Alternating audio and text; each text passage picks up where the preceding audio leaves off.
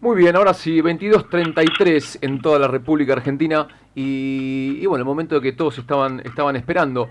El jueves 1 de julio eh, vuelve a Telonius, el, aquel bar, el, aquel... Eh, eh, ¿Qué? Lugar, bar. lugar del jazz, ¿no? También muy conocido por, el, por el jazz de la, de la calle Nicaragua. Vuelve el territorio del poder el territorio del poder, aquella obra eh, ecléctica, esa obra inclasificable que hace Leonardo Baraglia y Fernando Tarrés. Así que nos metemos directamente con el, con el gran protagonista de esto. Hola Leo, acá Juan, acá Tomás y Patricia González López te saludan. ¿Cómo estás? Hola Juan, Tomás y Patricia, ¿cómo andan? Muy bien, ¿vos cómo anda, cómo anda todo? Bien, bien, todo bien, acá andamos. Bueno, preparándome para, para mi cumpleaños, que se ahora en unas horitas. Uh, ¿En serio? Estaba cocinando, sí. Lo, festejamos en vivo. Estoy haciendo pan, estoy haciendo un pancito este para mañana. Mirá. Y ahora justo estaba boleando, me agarraste justo en el momento que estoy boleando el pan. Con las manos en la masa, Leo. Con las manos en la masa, no, sí, pero ya en el momento más lindo, que es a punto de, de hacerle el trenzadito y toda esa, esa parte. Mirá qué dedicación. lo dejo un ratito, sí, porque es masa madre, viste, y lo vas haciendo muy, muy de a poco. Este, tienes que ir nada, como que es un proceso de cuatro o cinco horas, viste, en el transcurso que vas. ¿La fermentación de eh, cuánto tiempo? Y no, la, esta masa madre ya está desde, desde hoy a la mañana, después esto, en un ratito ponerle en 40 minutos, esto va va a un como a un vanetón se llama que son como una especie de cosa de mimbre mm. donde lo metes y ahí reposa eh, lo tenés que dejar reposar un poquito un poquito más afuera para que siga fermentando un poco más afuera y después ya duerme en la heladera y ya lo, lo horneo mañana Leo, ¿y esto, esta, esta afición por la panadería viene desde siempre o, o pica en punta en cuarentena? No, a mí siempre me gustó. Yo siempre me gustó cocinar, la verdad, sobre todo desde que hago eh, más macrobiótica. Eh, ah, mira. Mm, tenés que cocinarte sí o sí, no te queda de otra. Eh, hay que cocinar. Eh, porque, porque bueno, viste, un poco, nada, tenés que hacerte el arrocito, las verduras. este, yo igual como de todo, no, no, no. Si me tengo que comer un, un asado lo como, digo, no, pero bueno, pero mi base alimentaria tiene que ver con, con la macrobiótica, entonces bueno, me acostumbré hace ya seis años a cocinar prácticamente día por medio y me voy haciendo, me va durando y, y pero bueno, me gusta mucho, cada vez más la cocina. Y obviamente sí, en la pandemia me dieron una masa madre y ahí empecé con todo, estoy, pero estoy fascinado, fascinado porque es como todo un arte, es todo un arte. Entonces para mañana estoy cocinando, cociné eso, ya hice unas lentejas, también un guiso De, lentejas con un montón de verduras, un montón de verduras, y también voy a hacer calabaza y una tortilla de papas que también soy bastante especialista en la tortilla de papas bien española. Qué sorpresa, ¿eh? No estábamos para hablar de este tema. Y, íbamos a hablar de teatro, de cine, ahora vamos a hablar de cocina, toda la hora. Yo estoy salivando, no puedo más. Eso, es un plomo porque está todo el mundo hablando con la viste el mayor rating es de la cocina hoy día es un plomo se acabó se acabó el arte viste el, arte la, cocina también es un arte obviamente no pero pero se acabó digo el mundo del espectáculo.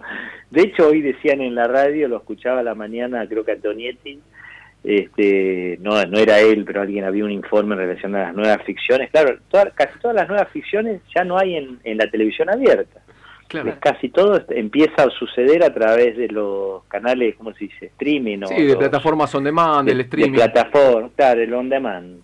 Viste, ahora lo, lo, que queda, desgraciadamente, lo que va a ir quedando en la televisión abierta es solo eso, los, los reality, ¿no? O, los, o los panelistas, ¿no? Eh, eh, por eso es tan difícil, ya no sabes dónde ir a la tele.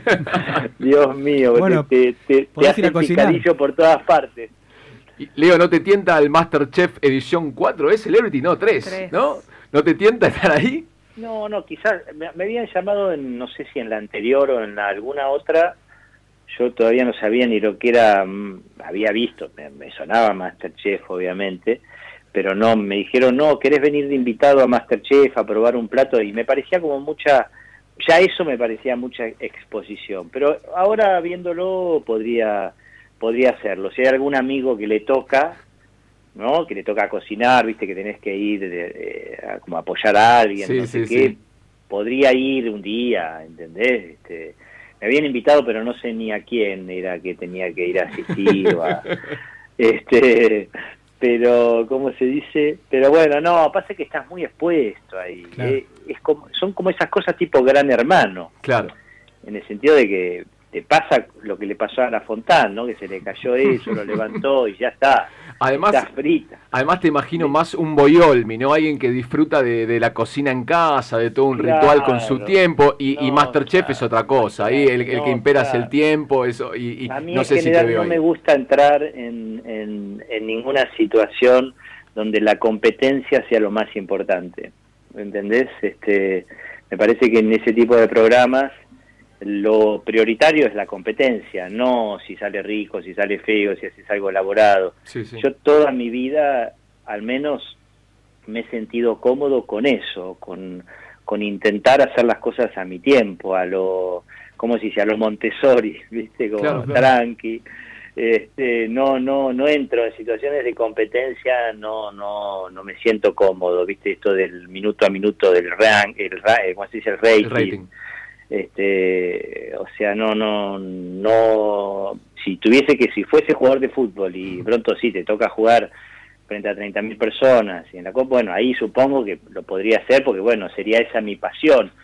Pero en, en, el caso mío mi pasión tiene que ver con justamente con ir cocinando de a poco a los personajes a las cosas que hago. Esto que ustedes nombraban lo del territorio que volvemos el jueves es algo que nosotros lo estamos cocinando hace 5 o 6 años y se sigue cocinando, o sea, ¿entendés lo que te digo? Se siguen agregando cosas, se siguen agregando capas, siguen sucediendo cosas diferentes, el espectáculo es cada vez más más poético, más eh, menos menos literal a una situación, a una, eh, sino que va se va transformando en algo más eso, más no, no, no quiero sonar como pretencioso, ¿no? Pero pero me gusta hacerlo por eso, porque, viste, vamos encontrándole la, la cosa, eh, eso, tranquila, donde realmente van apareciendo perlitas, eh, y, yo creo que el, espectador eso lo siente, ¿no? Eh, yo creo que cuando uno hace teatro y, el, y estás tratando de dar de voz, de, de, viste, había una frase de David Lynch, que no sé si la conocen, de los peces, viste, de los pececitos de colores, ¿Sí? Que, que, claro, el que uno, eh, si uno va a pescar y quiere sacar muchos peces, eh, eh, los de la superficie, si vas, si metes la caña en la superficie vas a sacar un montón, ¿no? Pero, pero, pero van a ser todos más o menos parecidos, ¿no? En cambio, si metes y esperás más tiempo, ¿no? A que salga uno más de la, de la oscuridad del, del mar, ¿no? De, de lo profundo, entonces el pez que salga va a ser un pez más más original, más especial.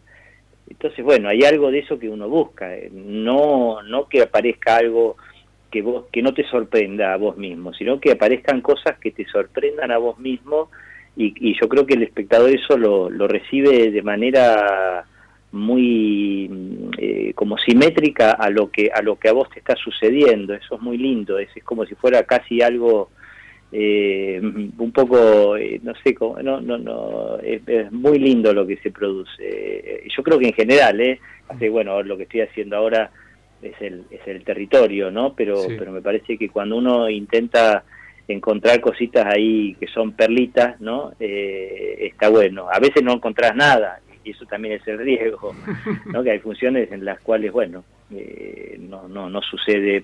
Por suerte pasa poco, pero hay, hay, hay funciones en las que algo no, no termina de, engranar, ¿no? Y Leo, para hablar eh, puntualmente del territorio, eh, que funciona a veces casi como una jam session, ¿no? De donde tenés eh, una, una, una banda atrás y vos te, te, escuché decir en varias entrevistas que sos también como un instrumento más, pero y ahí el, el, abordaje que rodea generalmente hablábamos de, del poder, ¿no? Y no, no de lo que tenga que ver con, con un poder político o religioso, sino el poder desde, desde el sentido más básico, ¿no? Desde que somos... sobre el propio cuerpo, en realidad sería, ¿no? Porque yo siempre lo digo, quizás el territorio del poder no fue el nombre más apropiado.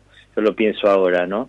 Porque se podría llamar, porque suena muy pretencioso, es un nombre muy vos decís el territorio del poder, uh, uh qué plomo, ¿viste? Claro, claro, ¿no? Decís, uy, ¿no? ¿Qué este? ¿Quién se cree que es, no? Este, claro, para hablar, ¿de qué vas a hablar? ¿De qué uno puede hablar del poder, no? Eh, yo creo que un poco, el, cuando yo el, empieza el espectáculo y yo digo, eh, esto se llama el territorio del poder, pero en realidad se podría llamar el cuerpo, ¿no? El cuerpo como un territorio apropiado por otros, ¿no? Mm. Apropiado por un poder que no es el propio. Esta es un poquito sería la idea, ¿no? Porque nuestro cuerpo, de hecho hoy día también, pero a lo largo de la historia ha sido eh, tomado eh, como una herramienta funcional a un sistema, podríamos decir, ¿no? Este, desde la esclavitud, eh, desde, desde el hombre máquina, ¿no? la idea del hombre máquina, la idea del hombre eh, justamente al servicio de un sistema de trabajo del cual no formas parte, de una maquinaria, de un sistema que, obedece a, una explotación sobre el propio cuerpo, ¿no? Y, esta sería un poquito la idea del espectáculo, pero es mucho más simple porque son relatos, nosotros elegimos relatos de autores eh, que son relatos que dan cuenta justamente de, lo que ha hecho el ser humano con el propio ser humano, diciendo cómo pudo haber el ser humano, el ser humano producido eh, la Inquisición, cómo pudo haber eh, generado un holocausto, eh, cómo pudo haber generado una dictadura donde mueren 30.000 personas. No digo, y hay algo que hay parte, una parte de la sociedad siempre que es cómplice de esa, de esa matanza, de esos genocidios, de esa deshumanización. Entonces, la idea del espectáculo es dar cuenta de eso, ponerlo frente al espejo nuestro, porque uno, uno sigue siendo capaz, desgraciadamente, de repetir eh, esa inhumanidad en la propia, en la propia humanidad.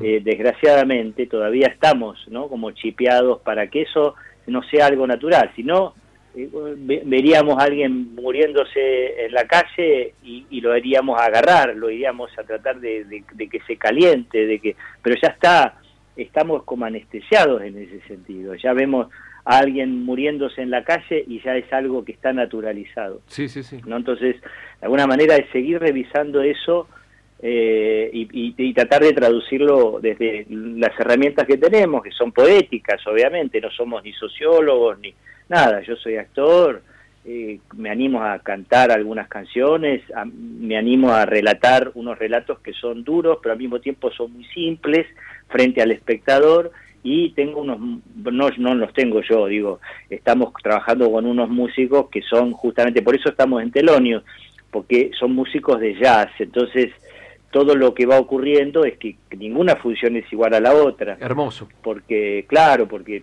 eh, si bien los relatos son los mismos, pero bueno, hay algo que siempre estamos abiertos a, que algo nuevo... Hay algo de improvisación. Sí, de hecho los músicos van cambiando. El jueves viene Carto Brandán, que es un baterista que no venía desde el año pasado. Eh, ¿Me entendés? Eh, bueno, a veces viene Jero Carmona, que es un contrabajista increíble. Eh, también va a estar Richard Nant este jueves y, Fernando Tarrés, bueno, que Fernando y yo somos de alguna manera los que lo hemos ido armando el espectáculo, ¿no? Eh, y, estamos armando de hecho otro y, que va a estar muy lindo también. Va a ser un poquito menos duro, yo creo, va a ser un poquito más, un poquito más. Pero no es que sea duro, porque tampoco es la idea que, que te vaya como, como si te dicen una patada en los dientes, ¿no? La idea es que la gente simplemente eh, yo creo que intentamos hacer belleza también, ¿entendés? Hacer algo bello, no hacer algo que te pegue en el hígado y que salgas destruido. Si cuando nos pasa eso, yo no estoy contento.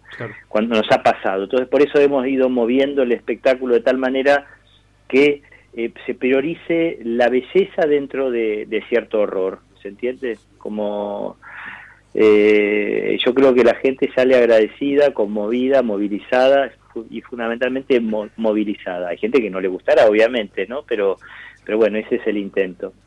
Eh, Leo, hiciste también un, salió hace poco un mediometraje sobre Güemes. Sí. Justo lo estuvimos viendo. Eh, fue, primera pregunta, por ahí estoy, eh, me falta algo, ¿fue volver a trabajar después de la pandemia? Sí, más o, menos, más o, menos, No sé si hablo con Juan. Sí, con Juan. Ah, Juan. Antes era Tomás. Antes era Tomás. Ah, y queda Patricia. Así es, aquí estoy. Tengo ah, una pregunta después de qué memoria, qué memoria. Como si fueses actor, Leo. Sí, sí. Este es parte de mi seducción. Escúchame. No, no. Eh, la, no, no, fue muy, sí, fue volver a trabajar, pero fue muy poquito. Pensé que fueron dos días de rodaje. Claro. Y lo que te quería preguntar es, eh, ¿Descubriste algo especial? de Bueno, porque es muy poderoso el, mediometraje que, hicieron y el personaje también. Y quería saber que si descubriste algo especial de Güemes, si te llegó alguna reflexión. Fuimos, fue sorpresivo todo lo que ocurrió. Eh, no, no por la calidad, porque yo lo, de hecho lo hice porque estaba Daniel Rosenfeld, que es un amigo. Yo con Dani habíamos hecho Cornelia frente al espejo Daniel, ustedes pueden ver también un documental que él hizo sobre Piazzola que se llama Los años del tiburón. Excelente. Eh, hizo un documental de Saluzzi también. Hizo otro documental sobre unos, una especie de documental ficcionado que no me acuerdo de se llamaba Los héroes. Bueno, ahora no, no me acuerdo. Eh, pero bueno, es un tipo muy, muy, muy, muy, muy es muy interesante lo que hace Dani, muy, muy. Entonces cuando él me dijo, es amigo, me dijo, che, mirá, me llamaron al Ministerio de Cultura, que quieren que haga algo sobre Güemes, de los caballos y en un campo, una batalla, y yo le dije que no, porque bueno, me, gustaron las cartas, que quiero hacer algo más simple. Bueno, me dijo, ¿vos te animarías a leer una carta? Le digo, bueno, dale. Este, y bueno, ese fue el puntapié. Después me, me, entregó un guion a los 15 días de 37 páginas. Yo dije, pero Dani, bueno, nada. Este, y finalmente lo hicimos en dos días y salió una cosa hermosa. Y sí, me, me, pasó que aprendí un montón, qué sé yo. Viste que hay un montón de anécdotas en la... De hecho, la gente lo puede ver. No sé si está colgado en Contar o ahí también en YouTube se puede mirar eh, se llama el ensayo, un ensayo sobre Güemes. Sí, está en el, está en el eh, Facebook del canal Encuentro también, está, ahí colgado En, enterito. Ahí está, entonces, este, mm, muy lindo, la verdad que fue muy, muy lindo. Yo no sabía, no sabía, sabía poco y nada, la verdad, de Güemes. Una de las cosas que, de la, que se cuentan ahí, dice, bueno, pero es que Güemes no era un gaucho. Viste que uno lo conoce a Güemes como un gaucho, como un tipo de todas las estatuas que hay de Güemes está vestido de gaucho y bueno, Güemes no era un gaucho, era un tipo más bien que venía de otra de otra de otro extracto social, era otro tipo de, de, de, cultura la que él tenía, después bueno, él empieza a juntarse, ¿no? Como con los gauchos y termina siendo de alguna manera un gaucho, más bien como dice el documental, los gauchos lo eligen a él, ¿no? Y termina siendo como el más gaucho de los héroes de la independencia. Después, bueno, otra cosa que tampoco sabía, que él fue traicionado, ¿no? Fue traicionado probablemente para que los realistas lo, lo atrapen, eventualmente lo maten o eventualmente lo capturen. Lo traicionaron, claro, propios patriotas, propios eh, patriotas no, justamente propios argentinos que estaban aliados con los españoles, ¿no? Este, porque por algo los, los españoles logran entrar en territorio de Güemes eh, y le hacen una, una emboscada. Después, bueno, hay una anécdota muy linda que es una anécdota de un barco. eso, eso, eso te iba a decir. Hay una imagen que, que contás que es hermosa, que todo el tiempo la querés meter y Mercedes Morán no te deja o medio que, no te escucha. ¿Qué es esa parte de, ese barco? Contala, contala para los que están escuchando. Y eso era una anécdota cuando creo que fue en la primera invasión inglesa, 1806, había un barco inglés que se llamaba Justine, que en un momento como cuando baja la marea se queda eh, encallado en, la orilla y entonces se los, les mandan a, los caballos, ¿no? de entre los cuales estaba Güemes en esa en esa caballería y, bueno termina termina un grupo de caballos termina subiéndose como asaltando al caballo entonces nada se hacía bromas un poco en la en el documental este se hacía broma diciendo bueno un viste un barco atacado por caballos algo que nunca había ocurrido, ¿no? Es como toda una imagen, una imagen de algo, no sabemos bien de qué, pero es una imagen, ¿no? Como tenía mucho humor eso también de Aro Y hay algo también, mucho... algo también muy lindo que, que se habla en este, en este mediometraje, que es cuando, cuando se hablan, cuando hablan de las guerras, ¿no? Esta de la imagen del gaucho, que cuando, cuando pinta el panorama de las guerras, y que el gaucho dice es cosa de ciudad. Me pareció, me pareció maravilloso. bueno, Hay, textos que están escritos por Mariano Ginás junto con Rosenfeld. Fíjate que Ginás tiene toda una, una exploración del campo si ustedes ven La Flor, por ejemplo, que hay que verla en una semana y media porque son 14 horas, es maravillosa, es maravillosa la película. Y ahí Sinás habla un montón de cosas del campo y del mundo del campo y, retrata y hace un montón de recorridos a través del campo argentino como un western casi, es maravilloso. Y, y justamente ahí dice que los, los gauchos, claro, nunca habían eh, participado de una guerra, era las guerras no pertenecía, eran cosas de ciudad, ellos nunca se habían preocupado por las guerras, ni siquiera muchos habían visto lo que era la bandera argentina, ¿no? Y en determinado momento mm, estos gauchos tienen que decidir, ¿no? Si, si pelear por la bandera, por una bandera que casi no conocían, o pelear por el rey de España, ¿no? Y bueno, eh, es muy lindo, hay muchas cosas que no sabemos de, nuestra historia, yo, y yo inclusive digo, soy muy ignorante, me parece que nosotros tenemos una historia que está llena de pequeñas historias, imagínate todo lo que hay para contar, por ejemplo, de lo que fue la, la, la, la, invasión a los indígenas en, el, en, parte de Roca, ¿no? Y la matanza, y la cantidad de historias que, que debe haber que debe haber ahí, ¿no? Bueno, hay un libro muy bueno de Félix Luna que se llama Soy Roca, que, que, cuenta mucho de lo que era esa, esa peripecia, estaba muy bueno, muy bueno. Estamos hablando con Leo Esbaraglia. Eh, yo pensaba en los puntos en común que tienen estos dos trabajos que, que estás mm. estrenando y reestrenando, que es la descolonización, ¿no? Eh, y mm. pensaba si, si, si vos tenés o si pensaste en algún rincón, alguna cosa que esté por fuera de ese territorio de poder que, que toma los cuerpos, que toma las vidas y que hoy en día eh, nos atrapa y me mm. parece un poco que, que, el trabajo que, que, vamos a ir a ver el jueves seguramente mm. eh, también, también es la búsqueda ¿no? de salir o no, no, sé cómo, cómo lo ves vos y te quería preguntar. Yo creo que siempre hay ¿no? como alternativas en principio eh, en principio uno tiene siempre la posibilidad de, de, de, encontrar un lugar, yo, y te lo, te lo dice un tipo que, que está bastante cerrado ¿no? en muchos aspectos, pero bueno, eh, no, no, no es la idea seguir así, mi idea justamente es tratar de, encontrar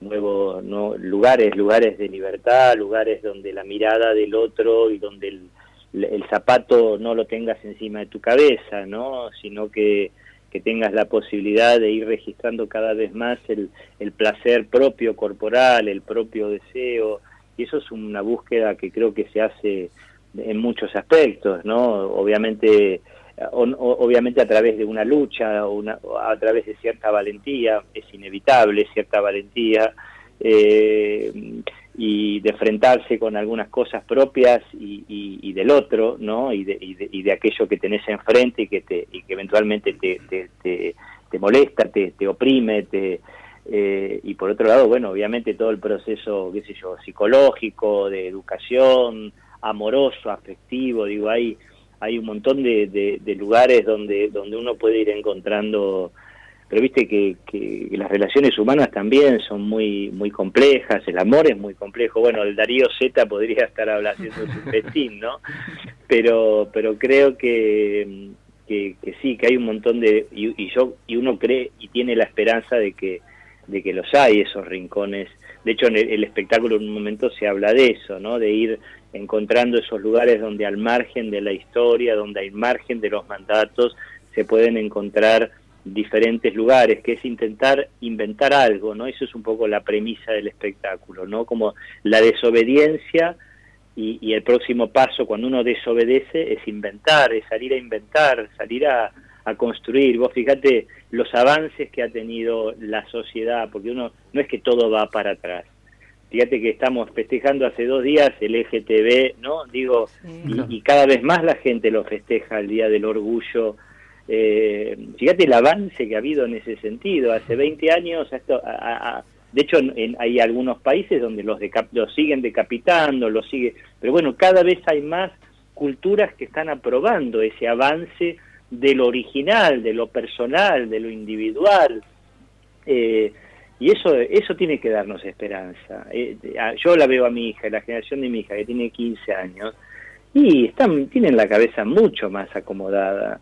Eh, tienen su, su, sexualidad, su parte afectiva, hay, hay menos este, encasillamiento de cosas. Eh, no sé, en ese sentido, bueno, yo, yo y no sé ustedes deben ser más chicos, pero yo me, entre los 6 y los 11 años me crié en la dictadura eh, en la Argentina y, y eso seguramente debe haber tenido alguna consecuencia, algún nivel de, de, daño, de una herida profunda me debe haber hecho, ¿no? Pero pero al mismo tiempo, bueno, este, esa fue mi experiencia y es con la que tengo, y esa fue la estructura que me pusieron delante para poder intentar desarmarla y seguir intentando desarmarla, ¿no? Eh, creo que uno, cada uno tiene su propia historia y en, la historia de cada uno hay mandatos y hay un montón de, de cosas eh, feas y que nos han hecho daño. Y bueno, uno tiene que ir tratando de desprocesarlas, sobre todo para no repetirlas eh, eh, en, en, los más débiles, ¿no? En, nuestros hijos, en aquellos que están en peores condiciones. Uno tiene que desobedecer a aquello que a uno no le ha gustado de su propia historia. Y, y esa es la manera de avanzar. Eh, y Leo, vos seguramente este tipo de, de como desarmar esos mandatos y, sublimar todas esas cuestiones a través del arte.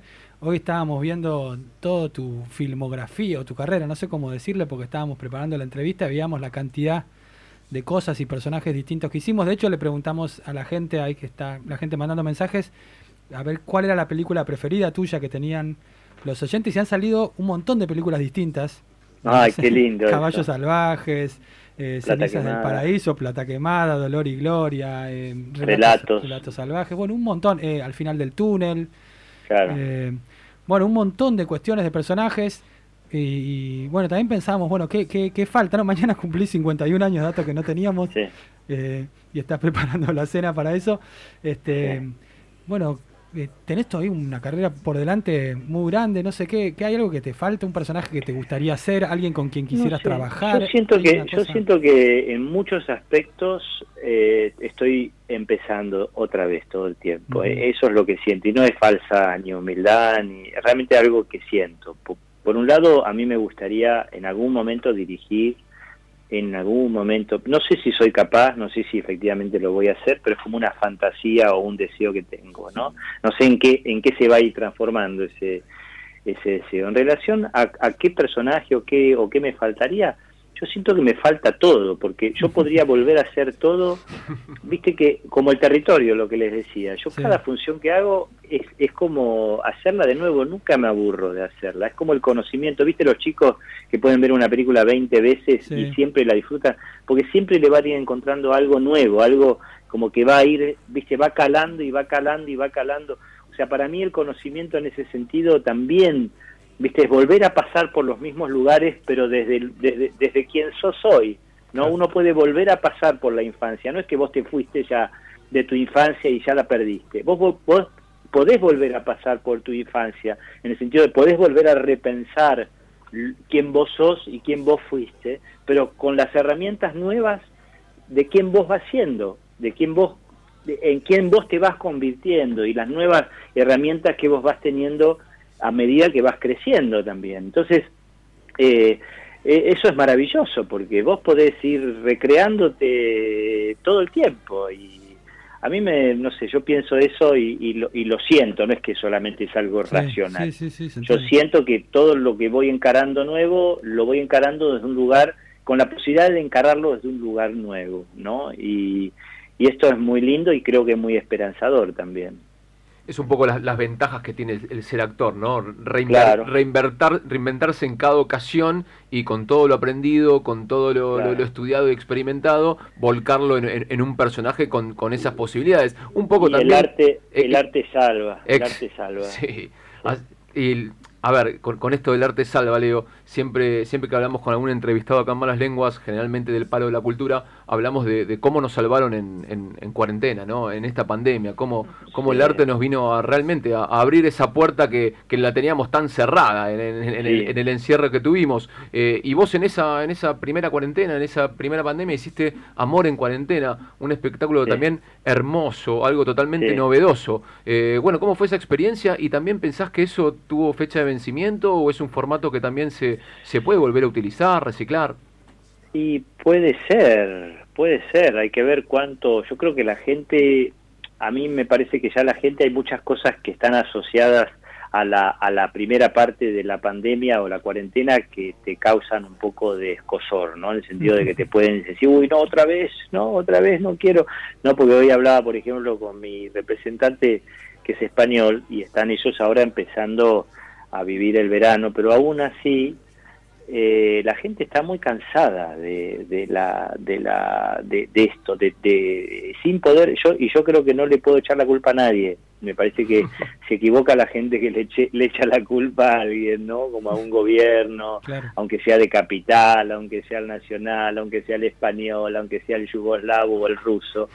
Porque bueno lo que estamos viviendo es una circunstancia realmente hartante para cualquiera no entonces eh, desde ahí sí hay que hay que tratar de pensar en, en, cómo seguir pasando esto en cómo eh, si uno puede capitalizarlo capitalizarlo de alguna manera.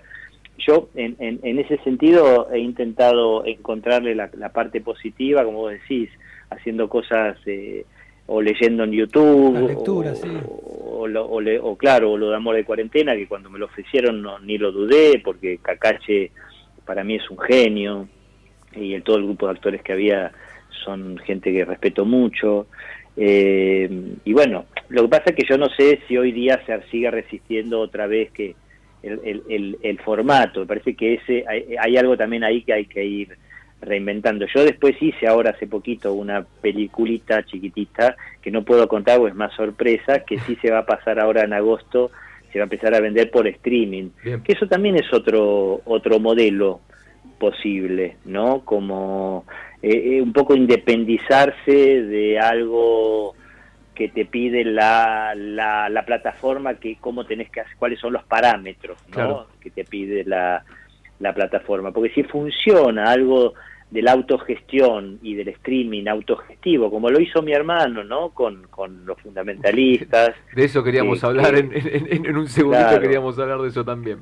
Claro, viste que eso fue muy bueno lo que hicieron los chicos porque, bueno, aprovechando todo el poderío del indio y, bueno, y, este momento que estamos viviendo, armaron una cosa muy piola, viste, que está muy bien hecha, con una gran calidad, con una cosa muy muy teatral, parece que estás viendo un recital, viste, y te hace imaginar eso, y eso está buenísimo. Entonces, bueno, yo creo que hay que ir encontrando también esas maneras de ir independizándose también de, también de esos mandatos, ¿no? De y, ir encontrando como cosas que, que, hablen de cierta originalidad.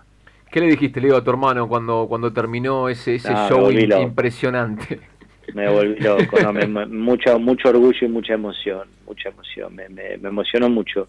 Además me, me encantó particularmente cómo, al margen de que yo sé que él estuvo muy implicado en, en la organización y así como, como, tuvo mucho poder de, decisión en, en, lo que fue ese streaming, eh, me, sentí muy orgulloso. Primero porque él es un tipo brillante, es una persona que siempre lo consideré un tipo muy, muy, muy, muy capaz, este, un gran músico y además un gran productor musical, eh, un tipo muy inteligente con, con mi hermano tiene unas canciones, chicos, que son eh, canciones de él, no, no, hablando ahora de los fundamentalistas, que son unos temazos preciosos, ¿no? Y, en ese sentido eh, yo creo que hay algo que se está haciendo justicia, ¿no? Como que, bueno, a través del indio, a través de los fundamentalistas, digo, pero la gente lo está empezando a conocer cada vez más y, y es totalmente, hizo un acto de justicia total. total. ustedes habían hecho cosas juntas en la, presentación del disco de, Pablo, ¿no? Claro, él cuando hizo el increíble magnetismo del Hotel La Así es. Eh, él tiene ese disco, entonces en un momento me llamó y hicimos una especie de espectáculo en el cual él era un recital que estaba siendo intervenido como por diferentes apariciones mías que tenían que ver con las letras de, las canciones y que tenían que ver con algo que él había escrito para ese disco, pero que era hablado. Entonces yo funcionaba como una especie de relator, actor, eh, involucrado en esa historia y afectado también por esa historia y también me, me daba la posibilidad de cantar un par de un par de temas. Eh, Así que, pero bueno, con mi hermano nos compramos la primera Fender juntos y después, bueno, él, él se dedicó a la música y yo me dediqué a la, a la actuación, pero bueno, sigo relacionado y cada vez más relacionado a la música, ¿no? ¿Y tienen pensado, Leo, en algún momento volver a hacer algo? En esto que vos decís de, de, de, iniciarte como, como director, ¿también te, eh, adelantanos un poquito más de eso. ¿Qué te gustaría? Si también tiene que ver con música, contanos. Es que no tengo, no tengo mucha, porque un poco lo del, territorio fue un poco puntapié, porque no tenemos director. Claro, claro. Entonces, bueno, yo un poco medio como que me voy dirigiendo a mí mismo o voy a través de lo que vamos, de lo que vamos escuchando. Pero no, no, quizás en algún momento me gustaría hacer un corto, cortometraje, algo que, que tenga que ver con audiovisual. A mí me gusta mucho el montaje también. Muchas veces yo filmo con el celular o y, y, después lo monto y, me emociono mucho haciéndolo. Eso me gusta, me gusta mucho. Es como una reescritura a través de las imágenes. Eh, y, quizás por ahí, viste, algo, algo que tenga que ver con eso, porque eso es lo que naturalmente me sale, como que podría estar toda una noche o todo un día haciéndolo, ¿entendés? Sí, sí. Me, me, me, me, me apasiona. Entonces, no sé si eso es eh, que alguien me dé un guion, conversarlo y de pronto sí trabajar con los actores y trabajar, eh, no sé, a mí el trabajo con los actores también me gusta mucho, pero bueno, sería, pero antes también quizás tendría que pasar por el proceso quizás de dar clases de actuación, que también es algo que en algún momento me gustaría, pero también tengo que tener algunas herramientas así como pedagógicas un poquito más también desarrolladas. Este, bueno, nada, hay muchos proyectos. Por ahora tengo tanto estímulo y tanto trabajo todavía, ¿no? De lo actoral, de lo musical, estoy aprendiendo a tocar la guitarra, eh, no sé, hay como tantas cosas que me dan fruición, ¿no? Me da fruición. Me, todo el tiempo tengo mucha... yo estaría ocupado todo el día con la guitarra. Claro, claro, cantando. Estudio canto, tengo dos profesores de canto. Bueno, es terrible. Este, no paro en ese sentido, pero bueno, también cocino, qué sé yo. Eh, no sé, no sé en qué, va, en qué voy a terminar, la verdad. Bueno, acá llega el mensaje, eh, Leo... Eh, preguntando si haces delivery, de la panificación. sí, no, tendría que cobrarlo muy caro, porque te juro, la fuerza, la fuerza trabajo, ¿eh? la, hora, la hora que sale muy cara. Hay gente que quiere regalarte harinas integrales, bueno, un montón de cuestiones con la gastronomía salieron en... Sí, un horno ando necesitando. un horno, vamos a gestionar. Pero bueno, como, como yo estoy, claro, en ese sentido también tengo que definir algunas cosas este, porque el horno que tengo acá está no está funcionando muy bien. Sería un poco el, el punto débil. Iniciamos la cruzada por el horno. No, no, pero no me gusta, no me gusta. Alguien me decía, pero escúchame, Leo, tenés que pedir a Samsung que te dé el horno ese que dan, que te mide los 24 grados y que después lo podés poner a 250. Porque el pan hay que panificarlo en 250. Bien. Tenés que arrancar, arrancar en 250 los primeros 15 minutos y después bajarlo a 200. Y cocinarlo durante 200, eh, durante 40, los, los siguientes 45 minutos a 200.